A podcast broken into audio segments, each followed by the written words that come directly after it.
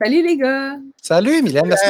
Hey, salut tout le monde! On est content de vous avoir avec nous. On a des gens qui se connectent de plus en plus. Faites-nous des petits cœurs, des petits pouces. Si vous êtes euh, live, on, refait un live après notre 200e euh, épisode du mois d'octobre dernier, où est-ce que Dave et moi, on a perdu à peu près 40 livres de soir ce soir-là.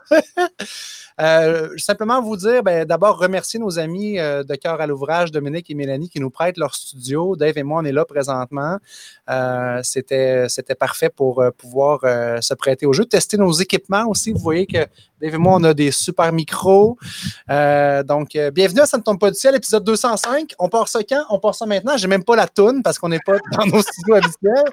Mais c'est pas grave. Ce soir, euh, on est en mode célébration. On reçoit Mylène Paquette avec nous. Puis le nom Mylène Paquette vous est sûrement familier. Puis si c'est pas le cas, vous connaissez son histoire, c'est certain. Parce que Mylène, c'était quoi Mylène? C'est 2013 l'année? Oui, 2013, hein? Oui, c'est 2013. Oui, oui, c'est ça. Hein? Oui, Très bien. On entend al dente. Mylène a, fait quoi en 2013? Ben, elle a tout simplement eu l'idée de traverser l'Atlantique à la rame. Why not? Euh, c'est vraiment capoté. C'est une histoire qui a, fait le tour du monde parce que tu étais la, première femme à faire ça, d'abord. En fait, la première du continent américain. Fait qu'il n'y a même pas de gars qui l'ont fait. Femmes et hommes, tout inclus. Uh-huh. Vraiment cool. Puis j'ai eu la chance de t'entendre euh, la semaine dernière à l'Académie de la productivité avec mon ami Patrice euh, Ouellette. est venu nous jaser un petit peu. Puis j'ai dit, ah, faut que j'appelle Mylène pour qu'elle vienne nous parler à Ça ne tombe pas du ciel. Merci d'être là. Ça fait plaisir, un, vrai plaisir. Euh, c'est super le fun que vous ayez pensé à moi, vraiment. C'était le fun de vous voir la semaine passée aussi. Ben oui, c'était le fun, une belle gang. Puis le message que tu nous as livré qui m'a vraiment marqué, d'abord, on va laisser un petit peu peut-être la chance à Mylène de, nous présenter un petit peu mmh euh, tout ce parcours-là. Mais moi, le message que je voulais partager avec les gens, nos auditeurs de Ça ne tombe pas du ciel, c'est toute la préparation qu'il y a derrière ça. Parce qu'en affaires, souvent, c'est les liens qu'on fera dans, l'entrevue avec toi, on est beaucoup dans moment présent. ça va vite, ça gaule. Justement, avec Dominique et Mélanie de, Cœur à l'ouvrage, on a, on a, vu que, my God, ils sont dans une vague de réorienter leur entreprise. Mais dans ce temps-là, qu'est-ce qu'on ne fait pas? Ben, c'est qu'on ne fait pas de la planification. Planification qui est stratégique, prendre le temps de ne pas travailler dans sa business, mais de travailler sur sa business. Ouais. Mais toi, ton, ton, projet de traverser l'Atlantique qui a duré euh, quoi, près de quatre mois? Oui, quatre euh, mois, six jours, 129 jours. Tu l'as préparé en cinq ans. cinq ans, c'est débile, hein? Oui. Puis tu sais, aussi, c'est que j'avais beaucoup, je manquais beaucoup d'expérience en préparation puis gestion de projet. Il y a peut-être des gens qui nous entendent, voyons, cinq ans pour préparer ça, mais c'est aussi qu'on ne sait pas de quoi on parle. Tu sais, s'il y avait personne qui l'avait fait, en tout cas au Québec, dans la réalité qu'on était, dans laquelle on était entre 2008 et 2013. Donc, j'avais pas beaucoup d'expérience là-dedans. Et puis aussi dans la recherche de commandites, en France, les navigateurs, les marins, ils ont de la commandite comme ça. Là, ils ont beaucoup de commanditaires et tout. Même si eux disent que c'est difficile, c'est beaucoup plus facile là-bas qu'ici. de tout le côté anglophone aussi, euh, ils sont, c'est, facile d'aller chercher de l'argent. De, les gens, les Anglais, ils mettent beaucoup plus l'argent dans leur, la main dans leur poche pour donner à des initiatives comme ça. Est-ce que c'est parce que c'est un, sport qui est plus connu, qui est plus. Ou c'est pas justement ça, c'est le côté athlétique qui est plus supporté? Ou... Euh? Oui, c'est le côté découvreur et le, côté explorateur qui est hmm. beaucoup plus poussé en Europe parce que, tu sais, on vient de, de, là-bas, tu sais, puis ça a été, euh, tu sais, Jacques Cartier, Christophe Colomb, c'est tous des gens qui étaient commandités à l'époque pour venir. Euh, je ne me rappelle plus lequel, mais il y en a un, là, c'est une reine qui a, vendu ses bijoux pour financer une expédition, une des expéditions connues, là, imagine, tu sais. c'est Nous autres, c'est différent. On s'est ben fait coloniser. Exact, oui. Puis tu sais, c'est vraiment différent pour au Québec, il y a moins de ça. Puis même, tu vas juste en Ontario, c'est beaucoup plus facile de commanditer. Quand je me suis préparée à cette aventure-là, j'avais fait une aventure préparatoire avec cinq gars des gars de l'Angleterre, de l'Irlande, puis un, un, Suédois aussi. Et puis ces gars-là, euh, pour se préparer, pour lever les fonds, ils emmenaient le bateau à rame océanique dans un parking de centre d'achat un week-end, puis le monde y arrêtait en char, klaxonnait puis donnait de l'argent. En un week-end, ils ont fait 10 000 pounds. OK. En 2009. Ouais, C'est quand même incroyable, ouais. J'ai jamais ramassé 10 000 pounds en un an. là-bas, c'est un sport connu, mais c'est quelque chose qu'on encourage. Les explorateurs, on les encourage. On sait qu'ils ramènent des histoires, puis ils aident. C'est comme des artistes.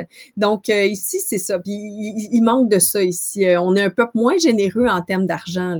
Ah, définitivement. il y a une question de relation à l'argent dans, nos gènes ici qui est différente. Euh, combien d'athlètes? On en a reçu plusieurs athlètes à l'émission, tu sais, que ça devient difficile rendu à un certain niveau parce qu'évidemment que l'argent rentre en ligne de compte. Toi, rapidement, quand ton rêve est né, tu as dû te rendre compte que ça allait te prendre pas mal d'argent pour le réaliser, ce rêve-là. Ah oui, vraiment, là, j'avais euh, un budget idéal. J'avais comme trois budgets. Idéal, basique, puis quelque chose entre les deux. Basique, c'est quoi? Un bateau gonflable ou... Euh, non, mais basique, c'était comme, OK, je fais pas de com, je pars avec un téléphone satellite. Tu sais, je coupe pas dans la, sécurité, mais je coupe dans toutes les euh, nice to have. Tu sais. Puis le budget idéal, ben là, je faisais même de la vidéo en mer, là, tu sais, pour euh, certains commanditaires. Mais là, j'ai pas eu de commanditaires, donc je n'ai pas eu des grands. Tu sais. Donc, ils m'ont pas demandé de faire ces interventions-là en entreprise pendant la traversée. Fait que je suis partie avec un budget au départ, ça pouvait me coûter jusqu'à 340 000. Puis finalement, j'ai descendu le budget puis ça a coûté, euh, c'est difficile de dire combien ça a coûté parce que j'ai eu plein de gratuités. Mais ça a coûté à peu près 100, 150. Mais en tout, 250 si on compte les gratuités puis la valeur des choses qu'on m'a données. Là. Moi, 250 000. C'est Mylène, qui a fait que ça a pris cinq ans. Si tu avais eu cet argent-là la première année, serais-tu parti la première année où il y avait des affaires que tu n'avais pas le choix d'étudier puis de, prendre ton temps? Euh, en fait, c'est drôle parce que moi, j'ai fait des aventures préparatoires parce que j'avais le temps puis parce que je voulais aller chercher la crédibilité puis développer mon talent de navigatrice. Mais si j'avais eu l'argent plus tôt, ben, je serais partie moins bien préparée mentalement, mais peut-être que j'aurais réussi quand même. Euh, et je serais partie plus rapidement, mais j'aurais pas eu d'autres aventures, tu j'aurais pas traversé, euh, j'aurais pas descendu Saint-Laurent en rame tout ça, j'aurais pas fait deux traversées à la voile, tu sais. Donc, euh, puis aussi, il m'est arrivé une aventures, je me suis fracturé le bras à plusieurs endroits, un accident de vélo sept petites fractures, ben, des grosses, mais en tout, euh, sept fractures dans le bois. Donc, j'ai été deux mois dans le plâtre là, en 2011-2012. Euh, tu sais, quand tu dis j'étais dans le plâtre 2011-2012, on dirait que tu étais dans le plâtre deux ans, mais non, c'est juste que je, chauve, je chevauchais deux années. Mais... OK, novembre, décembre, janvier, là, ouais, c'est ça? Oui, c'est ça, février, mars, avril. Mais donc, c'est ça, j'ai été un peu maganée. Puis ça, ben, ça m'a obligé de reporter le projet d'un an. Donc, j'ai optimisé tout ça, puis j'ai fait d'autres aventures préparatoires.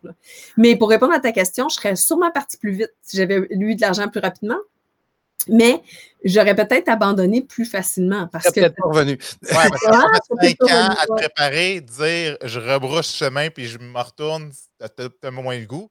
Puis, euh, ce que je me posais aussi, la préparation physique, mais euh, à travers ça, parce que tu étais une fille sûrement en shape parce que tu parles de que tu faisais du vélo, mais euh, il y a le mental, mais il y a le physique aussi. Oui, mais le physique, là, vous seriez déçu. Ben, en fait, vous allez être déçu. C'est pas si je fasse attention, mais c'est pas si important que ça. Mais on m'avait dit au départ, euh, tu vas voir, Mylène, un rameur océanique anglais qui m'avait dit, oh, Mylène, la, préparation physique, c'est comme, la préparation physique, c'est les 500 premiers kilomètres. J'avais dit comme, wow, une chance parce que je suis vraiment pas en forme. Donc, c'est juste de dire que si tu es prêt physiquement, tu peux faire la traversée, mais ça se peut que tu aies trop mis de temps là-dedans puis tu sois pas quoi, que tu saches pas quoi faire avec un début d'incendie, avec une voie d'eau, avec euh, une panique, avec, euh, donc, je me suis vraiment préparée à faire face à toute éventualité puis j'ai eu moins de temps pour me préparer physiquement. C'est vrai que aussi, il faut que tu prennes un petit peu de poids avant de partir. Il y a beaucoup d'aventuriers qui font ça. Hein. Ils s'en vont en Antarctique puis ils disent je vais maigrir, je vais peut-être avoir la nausée, je vais peut-être avoir le mal de mer, je vais peut-être. Euh, fait que j'ai pris un petit peu de poids avant de partir, mais euh, en vue d'en perdre. Puis euh, sinon, je me suis quand même préparée physiquement, mais à un moment donné, dans les mois qui précédaient le voyage, là, c'était juste ce qui est urgent, ce qui est important, ce qui est urgent. Puis la préparation physique, elle a pris le bord un petit peu là, au début. Ouais. Euh, je veux dire, au, près de la fin. Oui. Puis la date de départ là, dans ton 5 ans, le fameux jour J, là, est arrivé quand? Est-ce euh, que c'est quand que tu l'as déterminé? Euh, en fait, euh, ça, c'est spécial parce que pour partir, prendre euh, la mer pour une embarcation comme ça, c'est une embarcation qui n'est pas très manœuvrable. Donc, il faut avoir un bon 3-4 jours de beau temps pour t'éloigner de tout ce qui est dangereux pour l'embarcation, les côtes, les autres navigateurs, les filets de pêche, les récifs et tout ça. Puis le mouvement des marées aussi est plus important sur le bord des côtes parce que ben on a comme un on a quelque chose qui bouge pas, de la roche euh, des shores, des, des, des, rives. Donc, il y a de la marée partout, mais sur le bord des côtes, c'est beaucoup plus difficile parce que tu peux foncer dans un bord de l'eau. Tu peux foncer d'une plage ou dans un haut fond. Donc, il faut vraiment quatre jours de beau temps pour s'éloigner de la côte le plus rapidement possible. Donc, si tu as juste un forecast qui dit que tu as deux jours de beau temps, ben, tu n'as pas assez de temps pour t'en aller en deux jours à 3,5 nœuds. Tu peux pas vraiment te mettre en sécurité. Donc, euh, en 2013, on n'a pas eu de belle météo, puis on n'a pas eu de fenêtre météo pour partir rapidement. Donc, euh, moi, j'étais quand même contente parce que tout n'était pas prêt sur le bateau. Euh, j'avais toute une équipe qui travaillait avec moi, tu sais, puis je me disais comme, oh, OK, les médias me demandent pourquoi je suis pas partie. Ah, oh, ben, la météo n'est pas là. Fait qu'on continue de se préparer, on optimisait le bateau et tout. Puis c'était du travail jusqu'à la dernière minute. C'était. Donc, nous, on avait prévu partir 15 juin, puis je suis partie 6 juillet finalement effectivement, tu devais avoir une espèce de stress aussi médiatique parce que ça a créé une espèce de grosse bulle, cette histoire-là. Est-ce que c'était ta stratégie dès le jour 1 de dire on, le sait qu'il va en avoir de ça ou c'est venu par surprise un peu? Ben en fait, moi, je, c'est drôle parce que il n'y a pas de médias qui voulaient me signer une lettre d'intention qui disait je vais te donner de la visibilité. Donc, comme j'avais pas de lettre d'intention d'un média, parce qu'il disait, mon Dieu, tu sais, si c'est n'importe quoi son affaire, on va signer une lettre d'intention, tu sais, puis si, fait que, il voulait comme pas se mettre le pied dans l'engrenage, le doigt dans l'engrenage. Puis de l'autre côté, les partenaires me disaient, ben si t'as pas de lettre d'intention, moi, hey, ouais, fait que là, je suis partie avec aucun, aucun engagement avec des médias, ce qui a fait en sorte que tous les médias disaient Ah, ben là, peux-tu nous parler? As-tu comme un contrat avec Radio-Canada? As-tu un contrat avec Météo Média? Là, tu sais, puis on disait non. Fait qu'on parlait à tout le monde. Puis normalement, tu sais, ce genre de choses-là, c'est couvert par un partenaire média, mais là, j'en avais pas.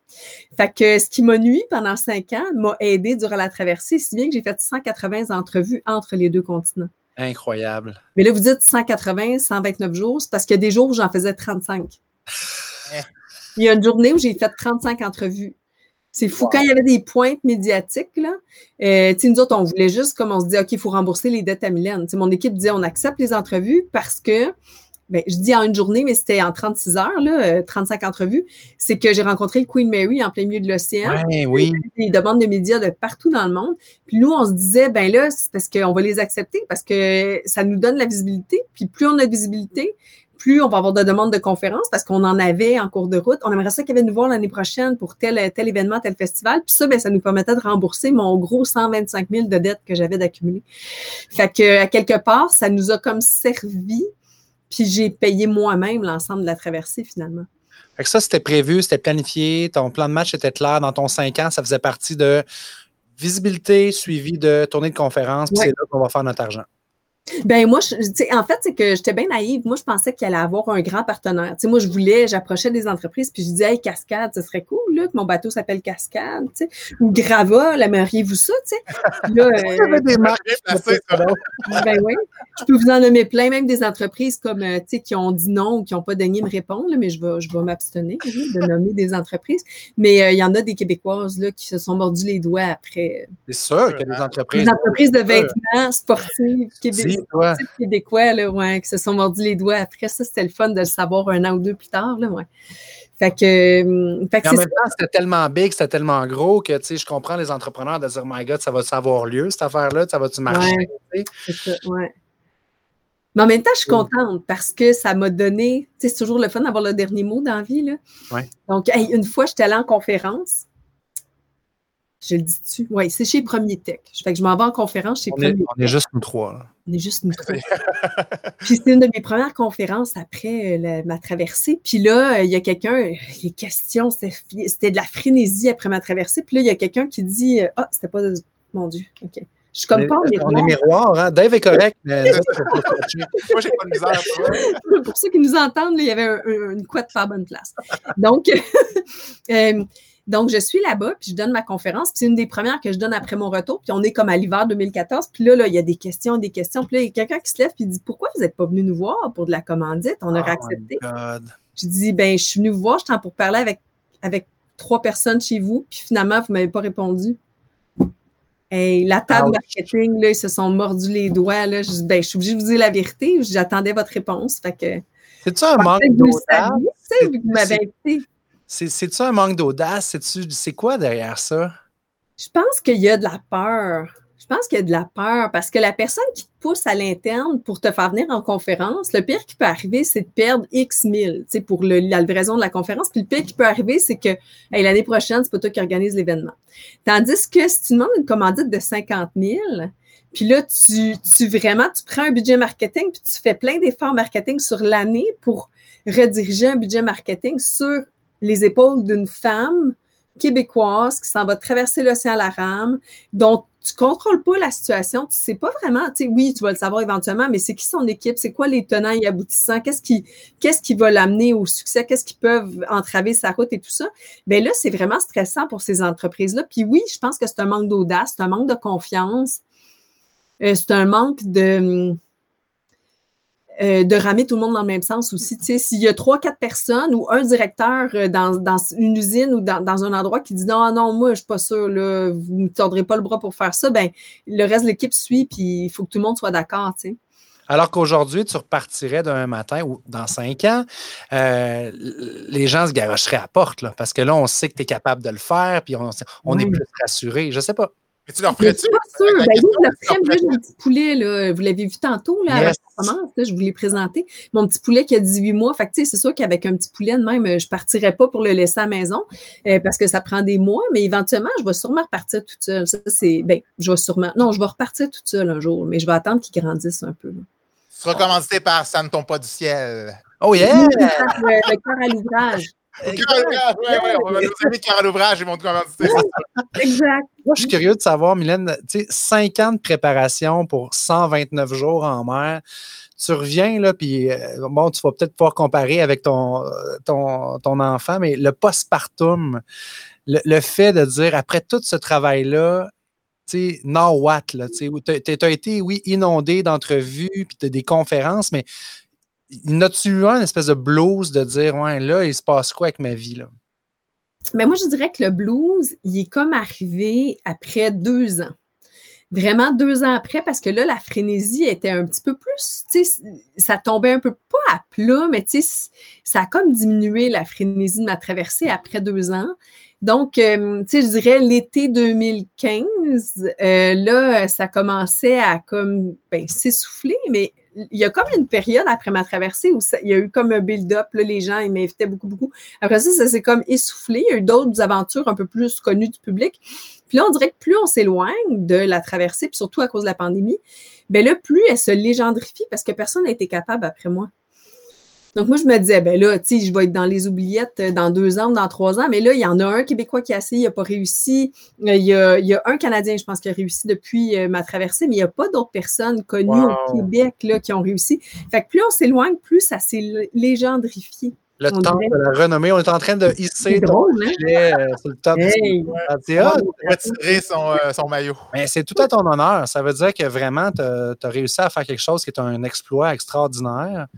Euh, toute cette préparation-là t'a amené à réaliser quelque chose que, my God, quand tu n'as pas personne qui te suit en arrière, c'est parce que tu es dans une trail euh, incroyable. Ah, c'est vrai, hein, vu de même. Ouais. Ben, c'est une force mentale surtout. Là. Je veux dire, ouais. euh, passer à travers ce que tu es passé, puis je pense même avec l'embarcation, ça n'a pas été toujours évident. Tu en as parlé, Mylène, à, à quelques reprises euh, la semaine dernière en conférence, le, le côté de l'attitude. Ouais. Ça a été pour toi un élément clé dans, dans tout ça parce qu'il a fallu que tu t'entoures euh, d'une équipe euh, autour de toi. Tu n'as pas fait ça tout seul. As fait... Combien de personnes tu avais dans, dans, dans la euh, mais c'est sûr qu'il y avait une garde rapprochée. Là. Ceux qui faisaient part prenaient part aux décisions. Hermel?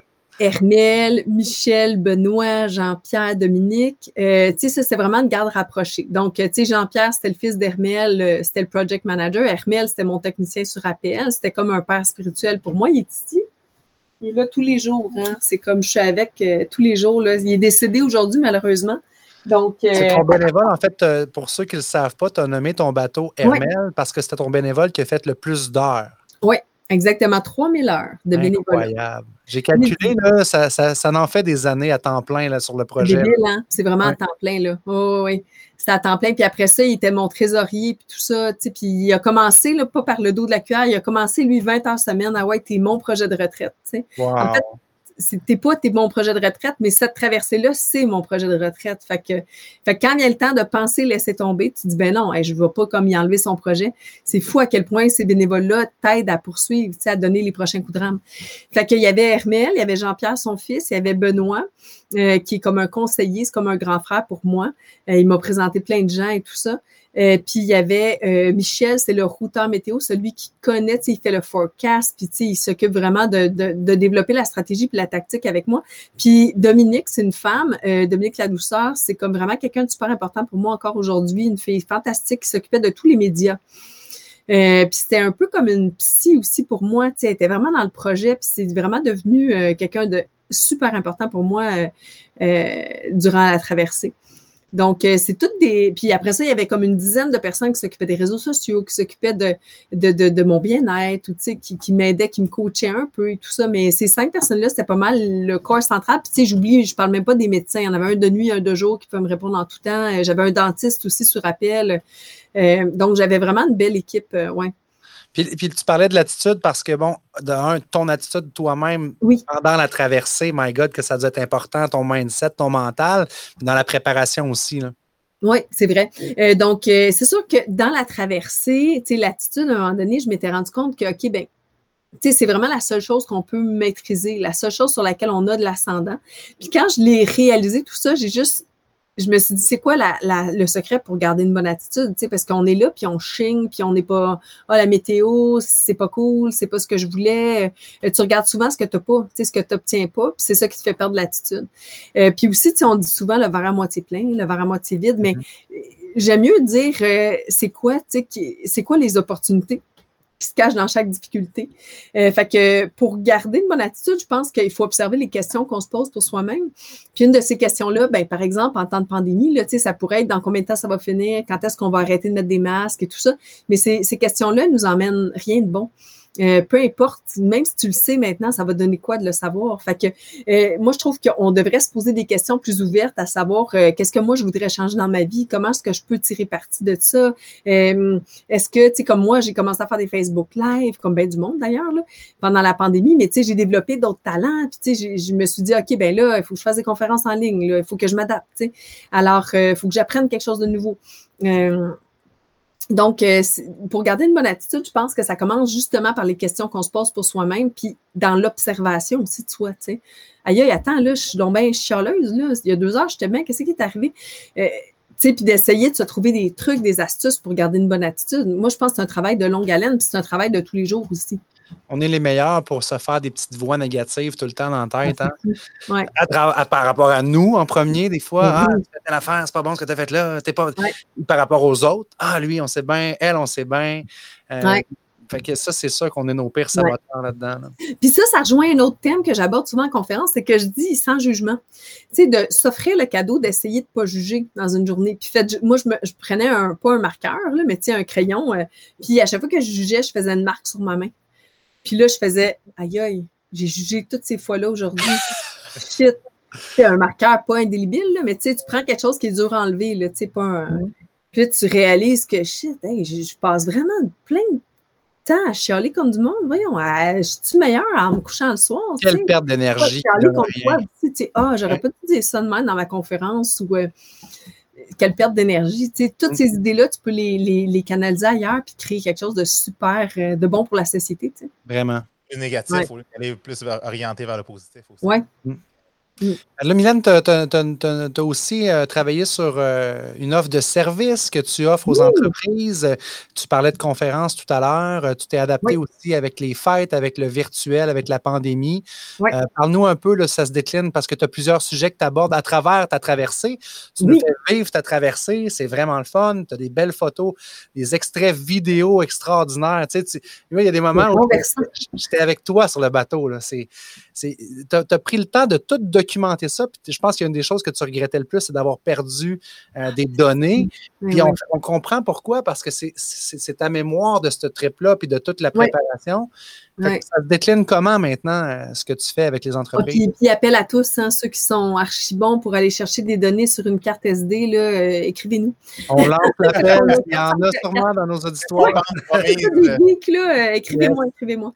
Mais ça se décline comment l'offre? En fait, j'ai choisi de faire, de diversifier l'offre, c'est-à-dire au lieu de faire une présentielle, ben, une présentielle, pardon, pas une conférence en présentiel, on peut pas, mais une conférence, c'est de 60 à 90 minutes ou de 35 à 100, 100 minutes, c'est de faire plusieurs petites conférences. Donc, euh, tu sais, on sait que les équipes ils ont de la misère à rester concentrées devant leur écran, puis des fois, on a de la misère à les emmener à être là, puis à être présent, puis à intervenir dans des meetings hebdomadaires. Donc, euh, suite à une ou deux demandes de clients, ce que j'ai fait, c'est que je me suis dit, OK, ben, on va appeler ça des pop-up meetings. Fait que là, vous êtes en meeting, puis là, Mylène, elle arrive, puis là, elle fait pop-up. Hey, je m'appelle Mylène Paquette, je vous raconte une affaire. Fait que là, je leur raconte, par exemple, la rencontre du Queen Mary, comment ça s'est passé. Puis là, ben, je parle de séduction du changement. Parce que séduire le changement, c'est quoi? C'est le séduire à nos yeux, à nous. Euh, fait que là, je parle de posture mentale, par exemple, où je vais parler de, euh, de, de, créativité négative. C'est quoi la créativité négative? Selon moi, ben, c'est l'anxiété. OK, ben là, il faut savoir que c'est positif. Hey, tu es déjà créatif. Fait que là, fait que c'est vraiment tout le temps des thèmes différents. Puis je peux revenir aux deux semaines, au mois c'est comme acheter une conférence, mais en huit parties. Puis le petit drip permet justement à la gang, après ça, de faire un, un débriefing, de dire Hey, Mylène vient d'apparaître pour nous faire un petit pop-up sur ça. Vous autres, comment vous voyez ça? Ça ouvre le dialogue. Oui, puis ça crée euh, des, des, moments ponctuels durant lesquels on parle de d'autres choses que les ventes, les tâches nous, notre business, puis on arrive à s'ouvrir ensemble, puis à regarder dans une autre direction, puis à faire des liens avec ce qu'on vit. Donc, ça ouvre la porte à discuter d'autres choses du travail, puis c'est ça qui nous manque présentement, c'est d'être à mm. machine à café puis de dire Hey, c'était comment ton week-end? Donc, ça, on en parle moins parce que là, tu es gêné, le président de l'entreprise, il est là, ou le, la directrice RH est là toutes les semaines, tu n'es pas pour parler de ton fils qui a fait ses dents. sais. Donc, euh, tu partages moins de ta vie, puis tu partages plus du travail, puis ça, partage partager de sa vie, partager de son opinion sur un sujet donné, c'est important pour la cohésion d'équipe. Donc, ça permet la cohésion d'équipe. Ça, là, je, suis super contente de pouvoir euh, participer un temps soit peu à ça. J'aime bien ça. C'est vrai que le côté euh, tout webinaire, tous les meetings Zoom, Teams de ce monde, ça amène un côté formel.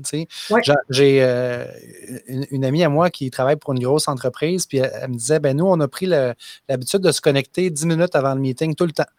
si le ah, meeting est à, 3 heures, on arrive à 3 heures moins 10, puis le 10 minutes avant, c'est le blabla. On se permet d'être dans des choses qui ne sont pas nécessairement officielles. On va dans l'informel. Comment était ta fin de semaine? Puis oui, des fois, c'est cacophonique un peu. Puis c'est pas tout le monde qui se connecte 10 minutes avant, mais ça permet de créer ces moments-là d'échange. Oui. C'est important parce qu'on l'a pu.